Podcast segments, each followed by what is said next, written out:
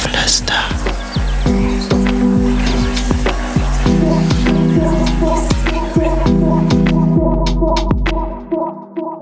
Und damit herzlich willkommen zu unserem brandneuen Podcast Dorfgeflüster, deine Dosis Dorfgeflüster aus dem TZA. Ich spreche hier vor allem mit den Stimmen aus dem Technologiezentrum Aachen direkt am Europaplatz und lerne so die Gesichter hinter jedem einzelnen Unternehmen hier im TZA kennen. Smalltalk like, hallo, wie geht's, was machst du? Mein Name ist Fatma Fashoussi. Ich bin gebürtige Bayerin, wie man unschwer erkennen kann, und halb Polin, halb Araberin. Seit Anfang 2020 bin ich als Projekt- und Networking Managerin Teil der Stadtmarken Business Familie und habe heute meinen ersten Gast hier, beziehungsweise befinde mich heute im Studio meines Gastes, denn ich spreche gleich mit David Jankowski. Ich würde fast schon sagen, einem Allrounder hier im TZA. David ist nämlich Geschäftsführer verschiedener Kreativagenturen und mietet bei uns am TZA eine Halle an. Hi David. Hallo. Hi, schön, dass ich da sein darf. Klassische Frage direkt zu Beginn. Wir befinden uns hier in einem riesen Gebäude. Wenn du ein Gebäude wärst, welches wärst du? Ich wäre ein Flughafen. Okay, viel Platz. Sehr viel Platz. Und viele Besucher? Extrem viele Besucher. Deswegen natürlich auch der Fluglandeplatz, um die ganzen Flugzeuge zu parken, um die Besucher an einen anderen Ort zu bringen. Okay, das heißt, möchtest du irgendwo anders auch hin oder wärst du genau da, wo du jetzt gerade bist? Der Flughafen passt sehr gut dazu. Ich möchte ganz hoch hinaus. Passt. äh, möchte einfach alle Menschen, mit denen ich zu tun habe, irgendwo anders hinbringen. Meistens haben die Menschen, die dann zu mir kommen, erstmal ganz besondere Wünsche. Ja, damit wäre ich auch schon eigentlich bei meiner nächsten Frage. Was äh, macht so dein tägliches Doing denn aus? Ursprünglich, ganz zu Beginn, vor gut 15 Jahren, war es bloß Musik für Events, Partys, für private und auch äh, Business-Events, was sich dann über die Zeit weiterentwickelt hatte zu einem großen Netzwerk für Event- und Hochzeitsdienstleister, zu einer großen Hochzeitsmesse, die ich dann veranstaltet habe mit meinem Team, zu einem Streaming-Service, um Veranstaltungen digital wiederzuspiegeln. Und zuletzt haben wir all unsere Kompetenzen und Skills und Erfahrungen im Audio- und Videobereich und Digital-Marketing, Google Ads, Facebook Ads, Imagefilme gesammelt, gebündelt und unsere Digitalagentur Dadai gegründet. Aus dem Creative Space, so nennen wir unser Office, unser Studio, streamen wir unter anderem auch diverse Veranstaltungen. Dadai ist äh, ein sehr spezieller Name. Ich kann mir jetzt das äh, D, A und J erklären. Äh, was, ist, was bedeutet der Rest? Gute Frage. Dadai bedeutet Digitalagentur David Antoni Jankowski. Mhm. Ähm, eine Kombination aus unserem Tätigkeitsfeld und meinem Namen. Witzigerweise heißt Dadai Schönfließ kommt aus dem Polnischen und Dadai ist eine, eine Stadt, ein, ein kleines Dorf am Dadaisee im Nordosten Polens. Ach schön, das ist ein sehr, sehr schönes Bild. Auch, äh, dass es schön fließt bedeutet und ihr quasi im Flow seid mit der Digitalagentur. Absolut, das passt total zusammen mit der kreativen Arbeit, die wir machen. Ja, und hier in diesem Office befinden wir uns ja jetzt in deinem Studio. Äh, äh ursprünglich war es ja hier eine Halle hier im TZA. Ja. Und ich sehe, du äh, hast das Beste draus gemacht. äh, wahrscheinlich eine der kreativsten Hallen äh, bei uns im Danke. TZA. Ähm, ja, wie bist du dann hier im TZA gelandet? Ich bin hier im TZA gelandet, da meine Frau äh, deine Kollegin ist. Und ähm, wir, wir dadurch halt einen tollen Draht auch hatten und die Halle gesehen haben. Und das war wirklich was Passendes für mich. Hab mir erstmal gedacht, das wird vielleicht nur ein, ein Büro, ganz klassischer Büroraum aber dann kam die Pandemie und dann mussten wir aus dem tollen Raum hier ein bisschen mehr schaffen. Und dann haben wir hier quasi eine kleine Location draus gemacht, wo wir Veranstaltungen auch, kleine Veranstaltungen durchführen können, die wir dann mit Kameras ins Netz streamen.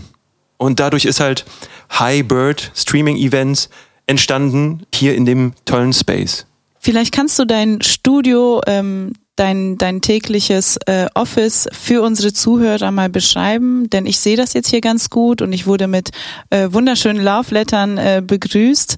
Ähm, aber unsere Zuhörer brauchen ein wenig mehr Vorstellung, wie es hier bei dir in der Halle aussieht. Momentan ist es so, du kommst hinein, dann wirst du erstmal von tollem bunten Licht äh, willkommen geheißen. Dann haben wir zur Linken eine Küchenzeile, gehen den Gang geradeaus. In Sehr viel Liebe im ja. Flur. Danke, das sind die Love Letter, die man übrigens natürlich auch für Events buchen kann. Stimmt, haben wir ja auch schon gemacht. Das stimmt, das stimmt, das stimmt. Das war auch eine tolle Veranstaltung. Ähm, und dann kommen wir in die ganze Halle rein. Zur Rechten, wo wir gerade sitzen, ist unser Konferenztisch, an dem wir unser Podcast-Setup installiert haben. Zur Linken, der Hauptteil der ganzen Halle des Spaces, das ist unser quasi Studio. Hier haben wir ähm, Fläche, Kameras, Licht und auch unsere Arbeitsplätze. Da haben wir ein Podest aufgebaut und auf dem Podest befinden sich unsere Arbeitsplätze. Sieht frisch aus. Wir haben Teppiche ausgelegt. Ein bisschen so im Boho-Vintage-Stil. Äh, die Regale haben wir selbst gebaut. Die Tische haben wir auch selbst angefertigt. Mein Team und ich. Und ähm, ganz in der Ecke hinten rechts, da ist ein Raum, der ist noch quasi ungenutzt. Den bearbeiten wir gerade noch. Dort, dort kommt ein Tonstudio rein. Was ich wirklich besonders äh, an deinem Studio finde, ist ähm, die Raumteilung, die du aus dieser Halle rausgeholt hast. Es ist eben keine herkömmliche Halle, wie man sich Hallen so vorstellt. Ähm, deshalb umso cooler, was du hier mit deinem Team ja gemeinsam draus gemacht hast. Hut ab und ich glaube, wenn unsere Gäste, Zuhörer ähm, mal vorbeischauen wollen, wärst du ja offen für Gäste. Und ich sehe schon, du nickst. Das ist richtig. Welche Projekte stehen denn aktuell an? Wir zeichnen Podcast auf. Diesen hier äh, mit mir für euch und sehr wahrscheinlich weitere Folgen, ähm, die geplant sind. Das, da, darauf freue ich mich ganz besonders, ähm, da Teil von diesem äh, Projekt zu sein. Außerdem bereiten wir gerade diverse Streamings vor, Seminare, Konferenzen, die wir hier aus dem Creative Space, dem Studio, aufzeichnen werden. Dann über Zoom, Teams, Cisco WebEx, diverse Plattformen, die wir dann bespielen werden für unsere Kunden. Und demnächst findet hier auch die Aufzeichnung eines Imagefilms für ein Start-up statt. Das hört sich auf jeden Fall sehr spannend an. Aktuell ist es ja super schwierig, äh, die Events äh, in persona äh, durchzuführen. Das heißt, du hast dir durch die Pandemie überlegt, ähm, wie kann ich das irgendwie auffangen, ähm, wie kann ich klassische Events digitaler, hybrider machen. Wo siehst du da die Herausforderungen? Momentan ist es ja so, dass es einfach nicht möglich ist, physische Events durchzuführen. Ähm, hab da kurz während der Pandemie gemerkt, da gibt es eine Nische, da gibt es irgendwie das Problem, dass viele Unternehmen vor allem nicht den direkten Austausch mit Kunden oder mit den Mitarbeitern führen können, machen können. Und da habe ich da kurzerhand entschieden, das selbst in die Hand zu nehmen, in äh, Video- und Übertragungstechnik zu investieren. Äh, habe dann aber ganz schnell auch die passenden Kunden dazu gefunden, die dann uns gebucht haben. Äh, dann sind wir Teil von Seminaren gewesen, Konferenzen. Das hat gut funktioniert. Zu Beginn haben wir aber das auch einfach mal selbst getestet. Wir haben unsere eigenen DJs, die wir im Team haben, einfach mal live übertragen über YouTube, über Twitch. Darüber sind natürlich ein paar Dinge nicht so gut gelaufen. Wir haben gelernt, reflektiert, uns verbessert und konnten das dann ziemlich gut unseren Kunden anbieten. Okay, das heißt, du, ihr oder ihr als Team habt äh, eine starke äh, Entwicklung gemacht, gerade in dem äh, Pandemiejahr ähm, und euch äh, ja irgendwie anders aufgestellt, um eben den Wünschen der Kunden trotzdem gerecht zu werden. Ja, also es war einfach nicht möglich, so wie wir bisher gearbeitet haben, über die nächste Zeit irgendwie durchzukommen. Das hätte einfach nicht funktioniert. Und dann habe ich einfach geschaut, welche Ressourcen und Fähigkeiten und Tools haben wir, welche können wir einsetzen. Die haben wir so ein bisschen ja, überprüft, analysiert und ganz schnell gemerkt, da haben wir Fähigkeiten, das Equipment haben wir. Das sind unsere Stärken und das sind die Menschen, mit denen wir sowieso schon zusammengearbeitet haben. Das sind unsere Kunden und haben dann einfach ein neues Projekt, neue Firma gegründet und die wurde super positiv angenommen und da bin ich super glücklich, dass das funktioniert hat. Das hört sich gut an. Das äh, Umdenken und sich auch in ja breiter aufzustellen erfordert ja auch sehr viel äh, Mut und auch Risikobereitschaft. Was hat dich da generell aus deinem Leben nachhaltig geprägt, um eben diese Schritte zu gehen? Gute Frage. Was hat mich da geprägt? In all den ganzen Jahren äh, bin ich sowieso immer davon angetrieben gewesen, das Beste aus all meinen Ressourcen zu machen und gerade da, wo ich mich befinde. Und äh, für mich ist es ein ganz natürlicher Prozess, dass ich schaue, was, was habe ich geleistet, was habe ich auf meiner, äh, in meinem Lebensinventar, was kann ich davon einsetzen, um die nächsten Schritte zu gehen. Äh, die Schritte ergeben sich meistens erst dann, wenn es irgendwie eine Challenge oder eine Herausforderung gibt, dass ich mich dann verändern muss. Und das ist immer ähm, abhängig davon, wo ich mich gerade befinde und wo möchte ich hin. Und in dem Fall hatten wir halt die große Challenge, die Pandemie hat das bisherige Geschäftsmodell, das ich habe, ähm, stark beeinflusst. Und da hatte ich keine Wahl, außer zu schauen, welche Ressourcen habe ich? Äh, was kann ich aus diesen Ressourcen, gerade wo ich mich befinde, machen? Und das Beste war in dem Fall, sich auf diese digitale Nische zu konzentrieren, um Streamings für Unternehmen anzubieten. Und äh, das Umdenken natürlich, das ist immer ganz spannend, das Umdenken, sich anzupassen. Äh, da sage ich einfach nur, Survival of the Fittest, der anpassungsfähige Mensch bleibt länger am Leben. Der anpassungsfähigste überlebt. Das ist natürlich hart, besonders für einige in der Eventbranche gewesen. Ähm, aber du hast was Interessantes zum Thema Ressourcen und Lebensinventar gesagt, das dir einfach weitergeholfen hat, durch die Pandemie zu kommen. Was genau meinst du damit? In solchen herausfordernden Situationen muss man sich oftmals auf die Dinge besinnen, die man erlebt hat, die Kompetenzen, die man erworben hat und die äh, Dinge, die man be bereits erfolgreich gemacht hat. Auf die sollte man sich dann zurückbesinnen quasi äh, die Ressourcenliste, die eigene Ressourcenliste, das Lebensinventar auflisten und schauen, was kann ich. Dann ergeben sich oftmals, ich nenne es gerne äh, Dots, die du verbinden kannst, connecting the dots. Und dann musst du für dich prüfen, ähm, wie kann ich das, was ich bereits drauf habe, mit äh, zum Beispiel den, der aktuellen Situation verbinden. Dadurch ergeben sich dann Dienstleistungen, Services, Workarounds, neue Wege. Ich stelle mir das gerade so ein bisschen vor wie ein, wie ein Puzzle und man muss gucken, okay, was sind meine Stärken, ähm, welche Felder kann ich bespielen, in welchen Bereichen befinde ich mich, was macht mir überhaupt Spaß.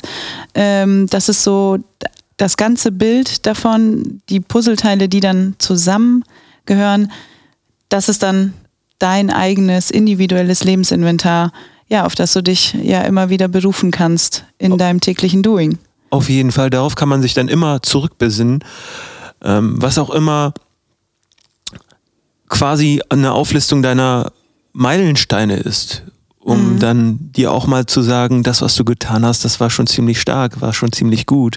Und was auch du mal bereits, auf die Schulter klopfen. Ja, genau, sich auch mal auf die Schulter klopfen. Das macht man teilweise viel zu selten, weil wir auch in so einer Gesellschaft aufwachsen, wo wir äh, uns am besten selbst nicht loben. Immer nur abliefern, abliefern. Ja, ja, und es ist ganz wichtig, da auch einmal zu sagen, hey, schau mal, in den letzten Jahren, das habe ich leisten können, das habe ich erreicht. Und das ist ja immer wieder eine Eigenmotivation. Äh, genau in solchen Phasen, wie wir sie jetzt hatten oder haben, äh, pandemiebedingt, wo man dann immer wieder mal ja die Wand vor, vor dem Kopf hat, ist das dann immer der, der eine Motor, der eine Antrieb, der dann vielleicht Veränderungen bewirkt. Mhm. Ist ein guter Ansatz. Meinst du, zurück auf das Digitale, meinst du, das bleibt bestehen nach der Pandemie? Was, wie schätzt du die, die Chancen ein? Ich bin mir ziemlich sicher, dass es weiter bestehen bleibt, aber die, ähm, die Priorität, so viele digitale Veranstaltungen durchzuführen, die wird ein bisschen niedriger sein. Also ich denke, es wird eine sehr gute Ergänzung zu den bisherigen physischen Events sein, vor allem jetzt, wenn wir irgendwann in nächster Nähe, nächster Zeit wieder normal leben dürfen. Näher kommen können. Ja, uns näher kommen können, dann wird es vermehrt wirkliche Events wiedergeben, die physisch stattfinden an einem Ort mit mehreren Menschen. Dann wird das natürlich ein bisschen mehr ähm, zurückgehen, der Bedarf an digitalen Veranstaltungen, aber der wird nicht komplett abklingen. Was, was ging so vor deinem äh, Eventbranche-Leben? Okay, dann lese ich dir mal etwas aus meinem Lebenslauf vor. äh, Grundschule, Grundschule gewechselt, Realschule, Berufsschule, Berufskolleg für Wirtschaft Verwaltung. Ähm, zwei mögliche Ausbildungsplätze, die ich äh, nicht machen wollte. Dann Schauspielschule, dann parallel Schauspielschule Selbstständigkeit und jetzt seit 15 Jahren Selbstständigkeit.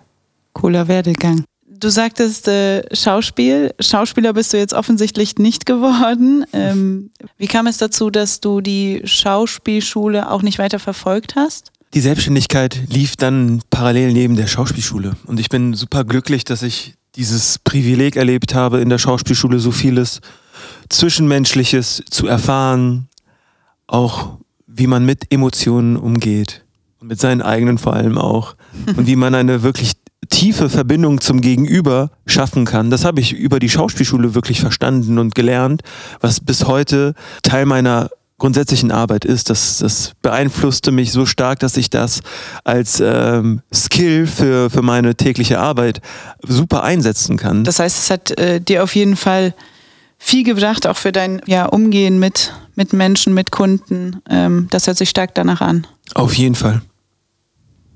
Letzte Frage, wenn man dir im Dorf begegnet, was sollte man über dich als Menschen wissen? Gar nichts. Unvoreingenommen ähm, Unvoreingenommen sein. sein, würde ich empfehlen. Weil wenn man zu viel über mich weiß, man hat, weiß man zu viel. weiß man zu viel, dann hat man dich. Ja. Also ich würde wirklich sagen, unvoreingenommen sein. Äh, man sollte besser, am besten nichts von mir erfahren, weil der erste Eindruck, der zählt. Mit der Verpackung beginnt das Erlebnis. Dann bedanke ich mich für das tolle Gespräch. Es war ein sehr schöner Einstieg in unseren Podcast. Und wie wir es zu sagen pflegen, man sieht sich im Dorf. Wunderbar. Vielen, vielen lieben Dank, dass ich dabei sein durfte. Ganz lieben Dank. Danke dir.